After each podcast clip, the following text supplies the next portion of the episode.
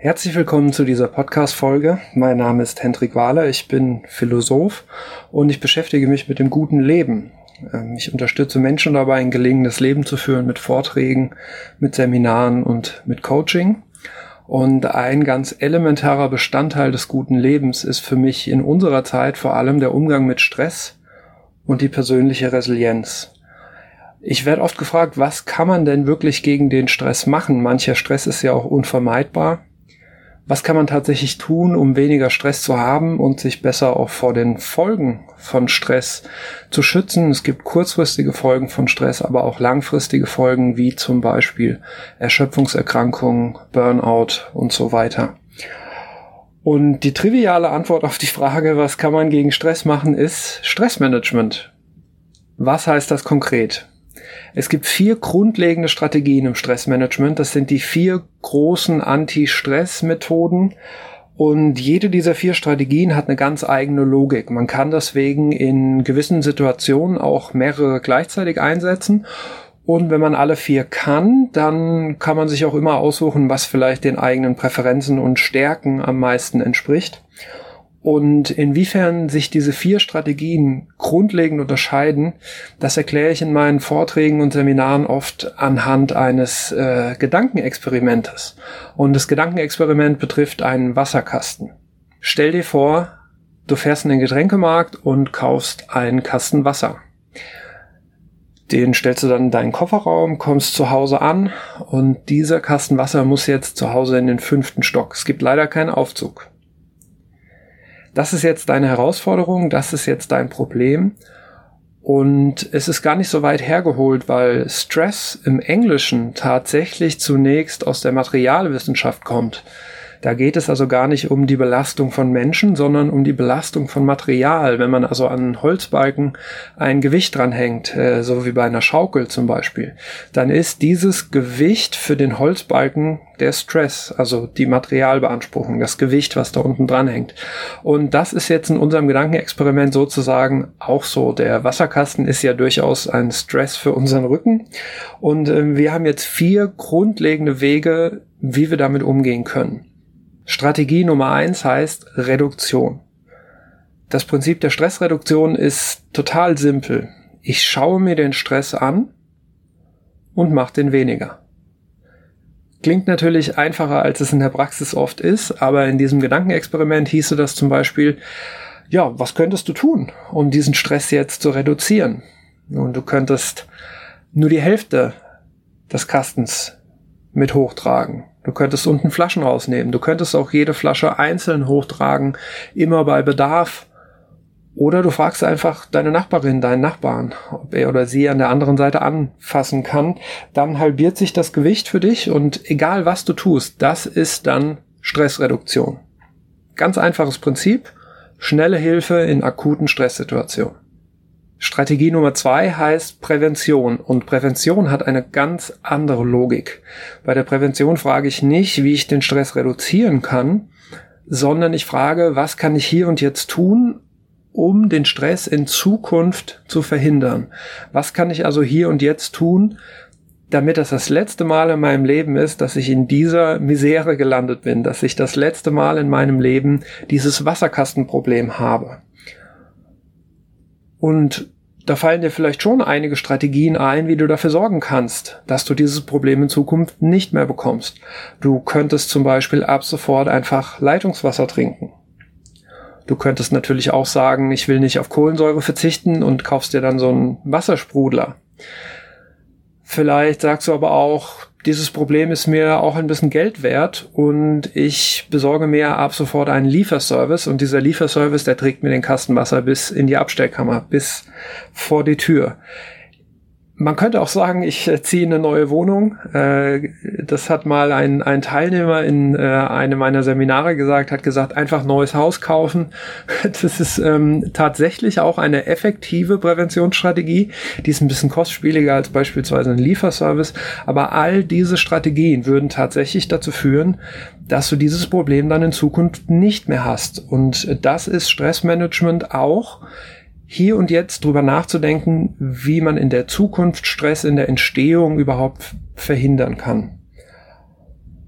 Das hilft uns leider jetzt für den gegenwärtigen Moment nichts. Und das ist die Sache mit der Prävention. Wenn ich schon akuten Stress habe, kann mir die Prävention nicht mehr viel weiterhelfen.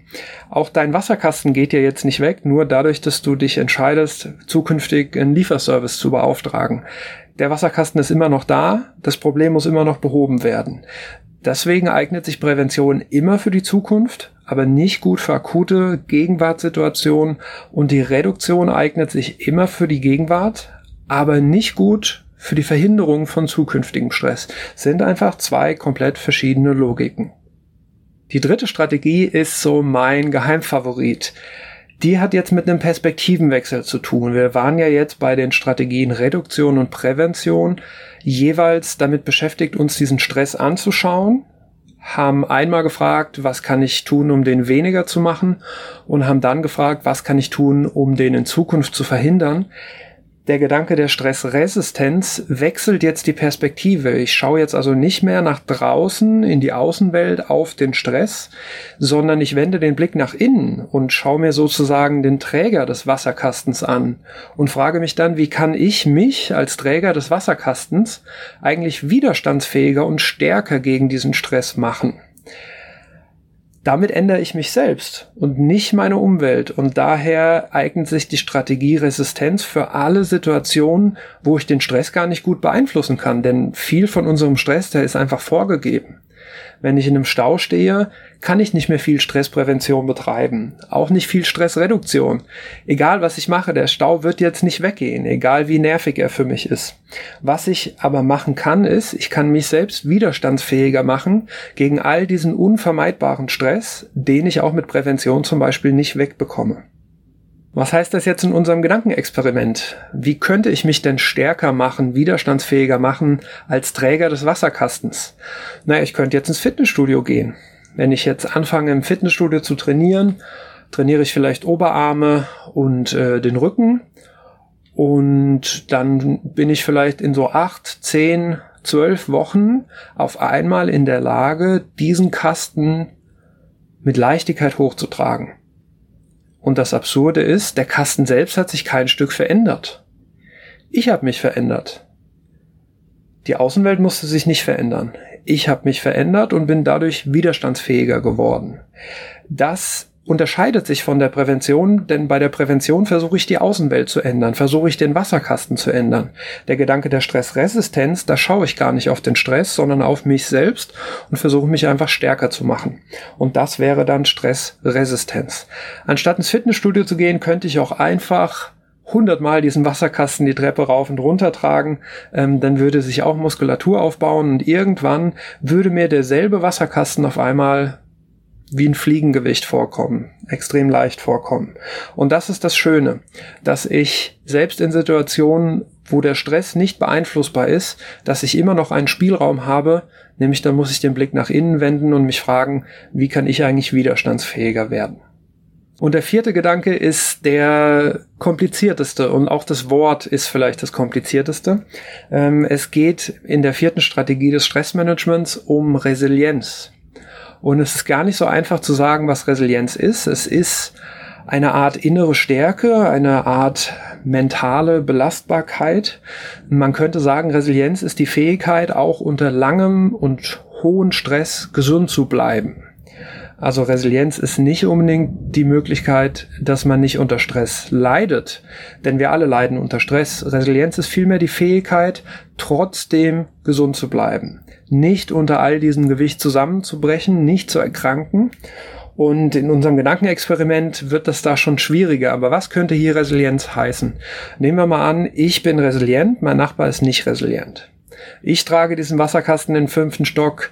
Ich komme oben an, bin völlig außer Atem, ich keuche, mir tut alles weh, Muskeln sind übersäuert, bin total erschöpft, falle sofort ins Bett, wache am nächsten Morgen auf, leichter Muskelkater im Rücken. Mein Nachbar, der ist nicht resilient. Der trägt den Wasserkasten hoch, kommt im fünften Stock an, ist völlig außer Atem, total kaputt, die Muskeln sind übersäuert, ihm tut alles weh, er fällt auch sofort ins Bett, wacht am nächsten Morgen auf, Hexenschuss, Bandscheibenvorfall, Klinik. Das ist äh, etwas karikiert genau das, was Resilienz bedeutet. Wir haben beide unter dem Wasserkasten gelitten. Es war für uns beide nicht angenehm. Und das ist auch nicht das, worum es bei der Resilienz geht. Worum es tatsächlich geht, ist, ich bin aus dieser Belastungsnummer halbwegs gesund rausgekommen und mein Nachbar, der hat vielleicht bleibende Schäden davon getragen. Und diese Fähigkeit, auch unter hohem, langanhaltendem Stress nicht zu erkranken, genau das ist Resilienz. Und das eignet sich dann für alle Situationen, wo wir nun wirklich gar nichts mehr dran ändern können. Also für alle Situationen, wo wir das Gefühl haben, das ist nicht mehr beeinflussbar. Das können wir nicht mehr kontrollieren zum Beispiel endgültige Tatsachen. Damit leben, dass vielleicht jemand gestorben ist. Oder damit leben, dass man gekündigt wurde. Damit leben, dass man vielleicht eine chronische Krankheit bekommen hat. Also alles Dinge, die wir in der Welt nicht mehr wirklich verändern können, mit denen wir einfach leben müssen, die wir anerkennen müssen. Und da haben wir aber immer noch die Möglichkeit, uns so resilient zu machen, dass wir bei all diesem Leiden und bei all diesen Krisen trotzdem psychisch gesund bleiben. Das war das Gedankenexperiment zu den vier Anti-Stress-Strategien. Jetzt stellt sich natürlich die Frage, was heißt das konkret in der Praxis? Wir sind ja im Alltag nicht mit Wasserkästen konfrontiert, sondern mit wirklichem Stress. Was heißt es denn ganz konkret jetzt Stressreduktion oder Stressprävention zu betreiben?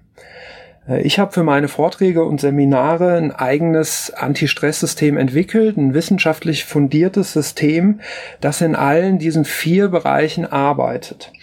Und nur um einen ersten Einblick zu geben, was man in diesen vier Bereichen jeweils machen könnte, zur Stressreduktion mache ich zum Beispiel drei Module. Und äh, diese Module sind sozusagen konkrete Techniken jetzt der Stressreduktion. Und ein Modul ist die Lösungsorientierung. Wir neigen unter Stress oft dazu, problemorientiert zu denken. Soll heißen, wir fragen erstmal, wer ist daran schuld, dass es so gekommen ist, wer trägt die Verantwortung, warum es so schlimm ist und was daran so genauso schlimm ist, aber wir fragen selten, was wir denn aktiv tun können, um das Problem zu lösen. Weil wir dann oft sagen, es ist ja auch nicht meine Schuld, es hat jemand anderes verursacht. Das mag stimmen, aber das löst mein Stressproblem nicht. Äh, Lösungsorientierung ist deswegen eine ganz wichtige Strategie. Allerdings kann man natürlich auch sein Denken insgesamt so einsetzen, dass man weniger Stress empfindet, je nachdem, wie wir eine Situation bewerten, je nachdem, wie wir eine Situation interpretieren, je nachdem, welche Folgen wir erwarten, welche Perspektive wir auf etwas einnehmen, beeinflusst das unseren Stress. Und es gibt ja durchaus Sichtweisen, die diesen Stress erhöhen und Sichtweisen, die diesen Stress eher reduzieren. Und Menschen, die gutes Stressmanagement haben, die gut darin sind, Stress zu bewältigen, denen gelingt es auch immer wieder eine neue Perspektive auf eine festgefahrene Situation einzunehmen und damit dann tatsächlich auch ihren Stress zu reduzieren. Und die dritte Strategie ist die Arbeit mit den eigenen Gefühlen, mit den eigenen Emotionen. Äh, wenn wir unter Stress stehen, haben wir ja nicht selten solche Emotionen wie Anspannung, Wut, Ärger, vielleicht auch sowas wie ich fühle mich überfordert, äh, ich habe vielleicht Angst. Ähm, vor allem auch Angst, dass ich nicht bewältigen kann. Ähm, ich habe vielleicht auch Gefühle von, von Frustration, ähm, vielleicht auch Gefühle von Enttäuschung, weil es irgendwie nicht so geklappt hat, wie ich mir das vorgestellt habe. Und je nachdem, wie man mit diesen Gefühlen umgeht, kann man jetzt noch mal eins oben drauflegen oder nicht. Das heißt, man hat eigentlich als Mensch immer die Möglichkeit, es noch schlimmer zu machen, als es schon ist. Und ein Grundgesetz der Stressreduktion ist tatsächlich, sie kriegen nicht jeden Stress wirklich weg, aber man kann nach dem Motto vorgehen, mach's nicht noch schlimmer, als es sowieso schon ist und einfach sich diesen selbstgemachten Stress zu sparen und den nicht mehr oben drauf zu legen, das ist so das Grundprinzip der Reduktion und das geht mit Lösungsorientierung, Denken und Emotionsarbeit.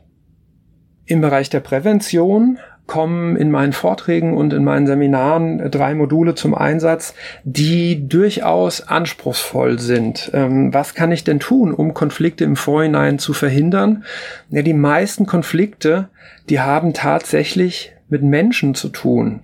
Also wenn ich Stress präventieren will, dann ist es schon eine super Strategie dafür zu sorgen, dass zumindest auf der zwischenmenschlichen Ebene keine Konflikte entstehen, keine miese Stimmung entstehen. Und gerade so im Arbeitsalltag ist das eigentlich das, was den Menschen am meisten zu schaffen macht und auch am, am meisten nahe geht. Denn so etwas wie Abgabefristen oder ein hoher Workload oder viele E-Mails, das ist eine Sache. Aber in der vergifteten Arbeitsatmosphäre zu arbeiten, das kostet uns nochmal richtig, richtig viel mehr Energie. Und deswegen ist eine der besten Strategien für Stressprävention tatsächlich Menschenkenntnis. Menschenkenntnis heißt, ich verstehe, wie die Menschen um mich herum ticken. Menschen sind sehr unterschiedlich.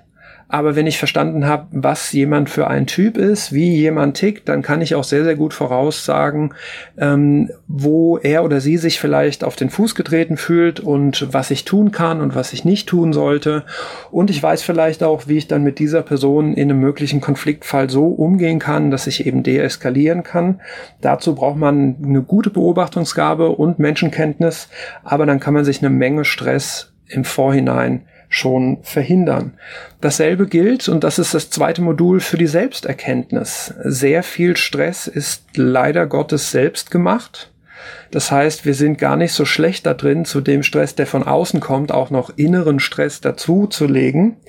Und das hat oft mit inneren Glaubenssätzen zu tun. Äh, auch innere Antreiber spielen da eine Rolle. Also wenn ich zum Beispiel einen perfektionistischen Anspruch an mich habe und solche Glaubenssätze habe wie, nur wenn ich's mache, wird's richtig gemacht.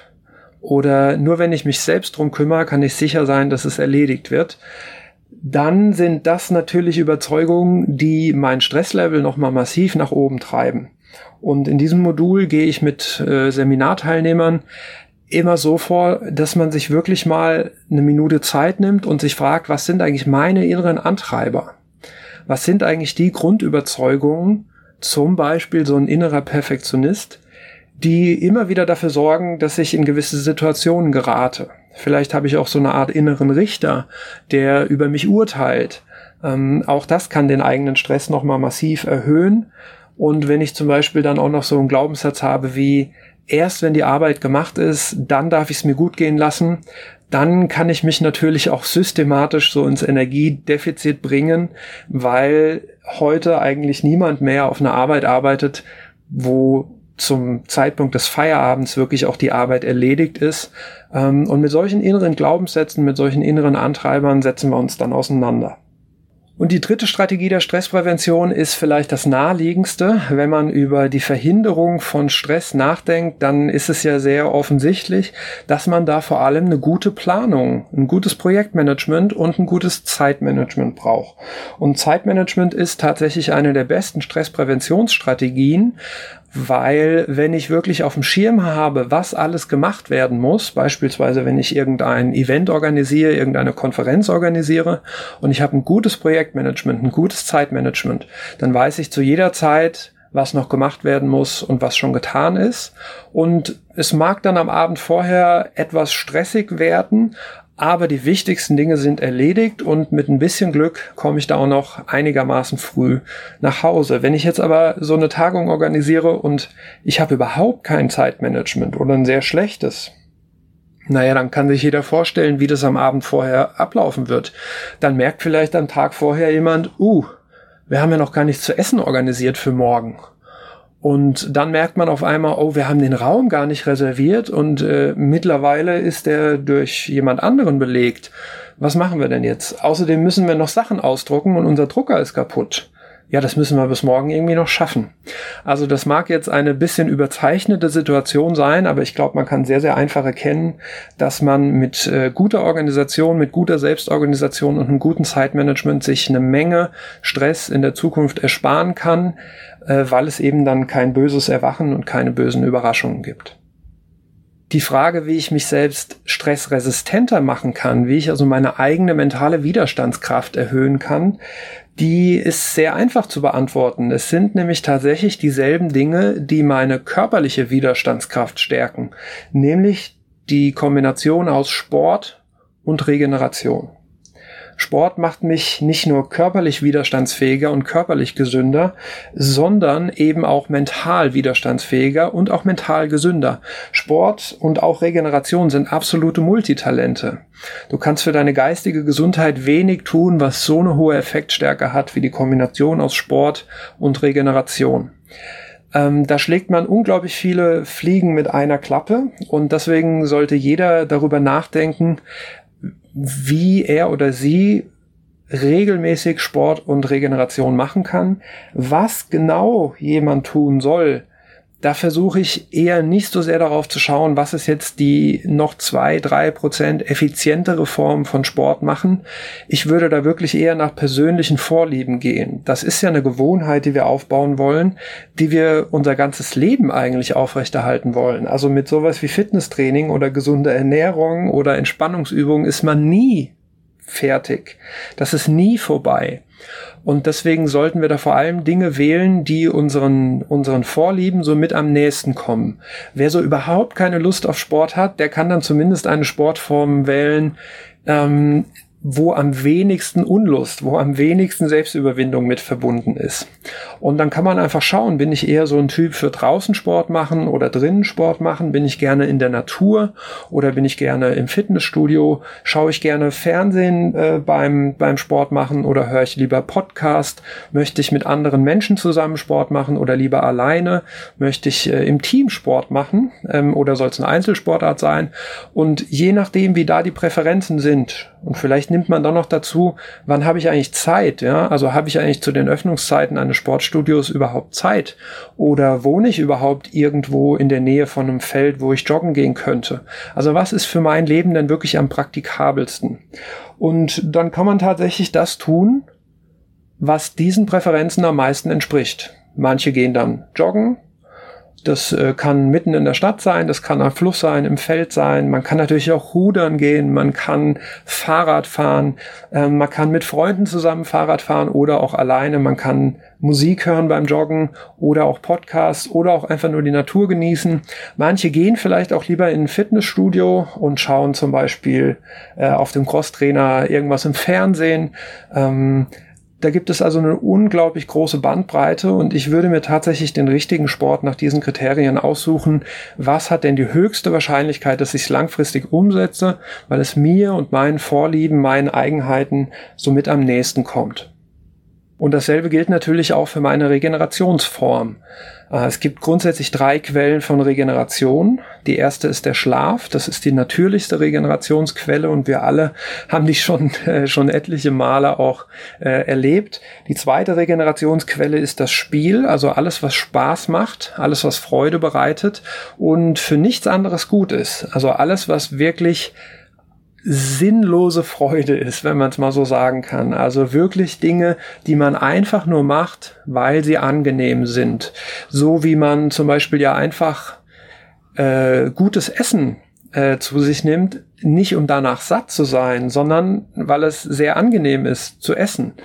Ähm, oder beispielsweise ins Kino geht, nicht um danach sagen zu können, wir können an dieses To-Do, diesen Film sehen, jetzt einen Check dran machen, sondern man geht ja ins Kino, weil man den Prozess mag, weil man den Weg des Filmguckens eben angenehm findet. Und dabei kann man auch regenerieren. Also man muss nicht zwingend irgendwie regungslos in der Hängematte liegen. Das heißt, auch beim Klavierspielen kann man regenerieren oder bei Gesellschaftsspielen, beim Lesen, gerne auch bei Gartenarbeit. Alles, was irgendwie Spaß macht und für nichts anderes gut ist, das ist eine Regenerationsform. Und dann gibt es noch die dritte Quelle der Regeneration. Das ist vielleicht auch das, was die meisten hinter diesem Begriff vermutet haben, nämlich die professionellen Entspannungsübungen. Professionelle Entspannungsübungen heißt, dass wir da eine Form der Regeneration einüben, die in sehr wenig Zeit sehr viel Regeneration bringt. Regenerationsformen dieser Art könnten zum Beispiel sein die progressiven Muskelentspannungen, die PMR, äh, das autogene Training, Meditation, Yoga, Qigong. Also da könnte man noch eine ganze Liste ähm, fortführen und das sind Regenerationsformen, die eben versuchen in einer kurzen Zeit möglichst viel Regeneration zu ermöglichen. Und ganz platt gesagt, ist wahrscheinlich in 20 Minuten progressiver Muskelentspannung mehr Regeneration drin als in 60 Minuten stumpf Fernseh gucken. Und das ist der große Vorteil dieser Entspannungsstrategien. Auch hier würde ich sagen, da sollte jeder seine persönliche Vorliebe auch umsetzen. Ähm, was macht mir wirklich Spaß? Was bringt mir Energie? Wo habe ich vielleicht sogar auch Lust drauf? Also Entspannungsübungen dürfen auch Spaß machen. Und was sagt mir und meinem Alltag zu? Ja, was kann ich wirklich umsetzen? Gerade die progressive Muskelentspannung kann man eigentlich auch ganz gut alleine lernen, wenn man eine gute Audioanleitung hat. Ähm, für das autogene Training beispielsweise würde ich jetzt eher einen Kurs machen. Man findet solche Kurse an Volkshochschulen beispielsweise und die Krankenkassen bezuschussen die Kurse auch, soweit ich weiß. Also auch hier einfach gucken, was sagt mir zu, was ist für mich die interessanteste Entspannungsform, denn bei der habe ich auch dann die höchste Wahrscheinlichkeit, dass ich es langfristig umsetze. Ich persönlich bin leider mit Meditation zum Beispiel nie so richtig warm geworden. Und das tut mir tatsächlich sehr weh, weil ich die wissenschaftliche Studienlage dafür äh, dazu kenne und es wirklich wenig gibt, was so sinnvoll ist wie Meditation. Aber ich konnte es nie langfristig wirklich ähm, umsetzen und äh, habe dann für mich irgendwann eine Entspannungsform entwickelt, ähm, die auf dem autogenen Training beruht. Ähm, das kann ich sehr gut und äh, habt ihr aber auch noch verbunden mit einer Technik aus dem MBSR, ähm, dem Mindfulness-Based Stress Reduction. Ähm, ist gar nicht so wichtig, was das jetzt ist, aber ist so ein Mittelding aus autogenem Training und, äh, und Meditation. Und mit dieser Form habe ich es dann tatsächlich geschafft, auch, dass ich jetzt fast jeden Tag ähm, eine Entspannungsübung mache. Ähm, und ich äh, tracke das auch äh, mit so einer Liste, wo ich dann auch sehen kann, wie viele Tage in Folge ich das jetzt schon gemacht habe. Und das habe ich zum Beispiel mit der Meditation nie geschafft. Das tut mir zwar immer noch in der Seele weh, aber für mich war das dann offenbar einfach nicht der richtige Weg. Und in dem Moment, wo ich gesagt habe, ich mache einfach das, was mir liegt, was mir Freude bereitet und wo ich einfach auch gut drin bin, wo ich Erfolge sehe, Erfolge erkennen kann, ähm, das hat für mich dann wirklich den Unterschied gemacht. Und deswegen, ja, es gibt Sportformen, die mögen noch ein, zwei Prozent effizienter sein als andere. Und ja, es gibt Regenerationsformen, die mögen noch ein, zwei Prozent effizienter sein als andere. Aber am Ende kommt es dann nur darauf an, ob wir es langfristig umsetzen. Und dafür ist die persönliche Vorliebe, dass es zu mir passt, dass ich eine persönliche Beziehung zu meinem Sport und zu meiner Entspannungsübung habe, das ist viel entscheidender. Und ähm, das trainiere ich zum Beispiel auch in meinen Seminaren dann mit den Teilnehmern bis ins letzte Detail. Bleibt zum Schluss nur noch die vierte Strategie, Resilienz.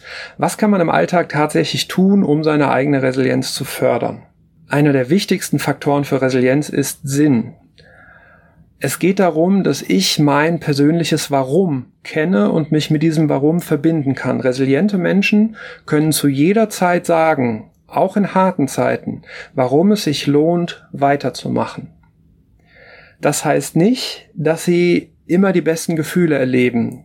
Aber das heißt sehr wohl, dass sie auch in schwierigen Zeiten, wenn es hart auf hart kommt, und genau dann braucht man Resilienz, dass sie auch in diesen Zeiten immer einen positiven Bezug haben, wo sie sagen können, deswegen lohnt sich das alles.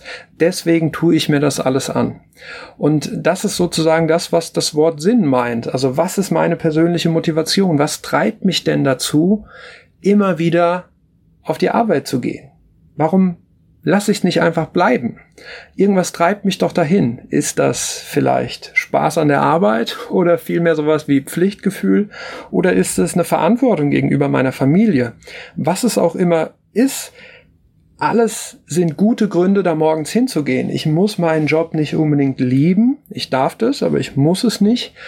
Ich kann auch einfach hingehen, um zu sagen, meine Familie ist mir das Wichtigste in der Welt und ich bin zufrieden, wenn ich für die sorgen kann. Und wenn ich dann morgens im Auto sitze und so gar keine Lust habe, jetzt auf die Arbeit zu fahren, dann habe ich immer noch einen verdammt guten Grund, dahin zu fahren.